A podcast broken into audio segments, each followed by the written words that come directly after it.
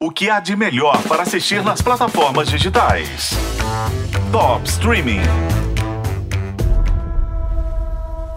Quando eu te achei nos escombros daquela nave, eu cogitei te deixar para trás. Eu tinha medo que nos trouxesse problemas.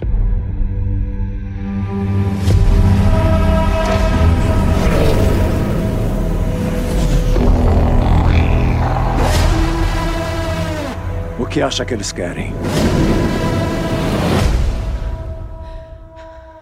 Querem tudo.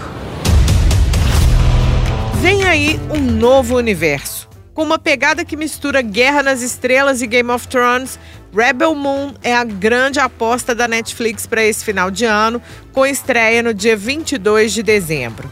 Mas o que está fazendo esse filme ferver nem é a construção de mundo ou uma saga nova, é o dono dela.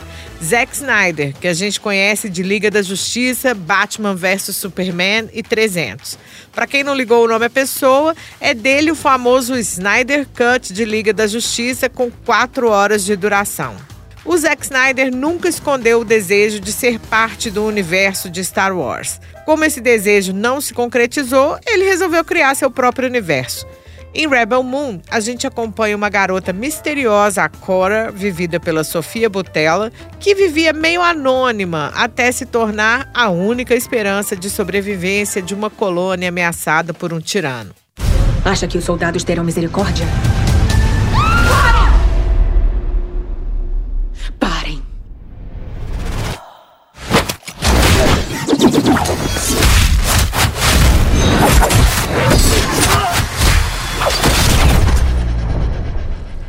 Parece épico. Eu ainda não vi, mas chamei para cá o quadrinista, ilustrador e roteirista Arcir Piragibe, que esteve em São Paulo na CCXP e assistiu Rebel Moon na primeira exibição mundial do filme.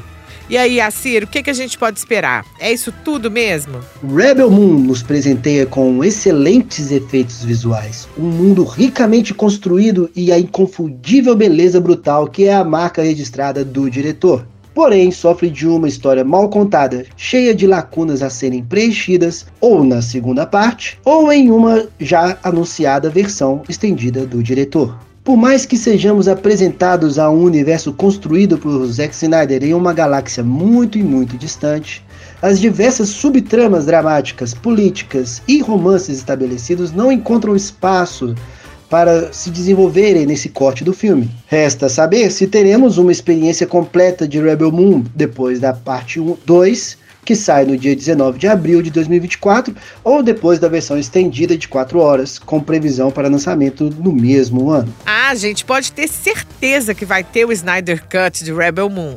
Até porque ele mesmo já disse em entrevistas que escreveu um roteiro mais sexual e violento e que foi meio picotado pela classificação indicativa do longa na Netflix. O cara já avisou que o que ele escreveu é a versão censurada. De qualquer forma, forma, independente disso, para o bem ou para o mal, Rebel Moon é puro Zack Snyder a cada frame da película. Infelizmente, poucos terão o privilégio de experimentá-lo da maneira ideal, nas telonas, onde o som, as imagens e a atmosfera se unem para enriquecer a experiência. E mesmo com uma experiência que eu posso dizer um tanto quanto incompleta, é indiscutivelmente um dos melhores filmes de ação e ficção científica desse ano de 2023. Quem tá falando é quem sabe tudo de Zack Snyder, então bora conferir. Rebel Moon estreia mundialmente na Netflix no dia 22 de dezembro.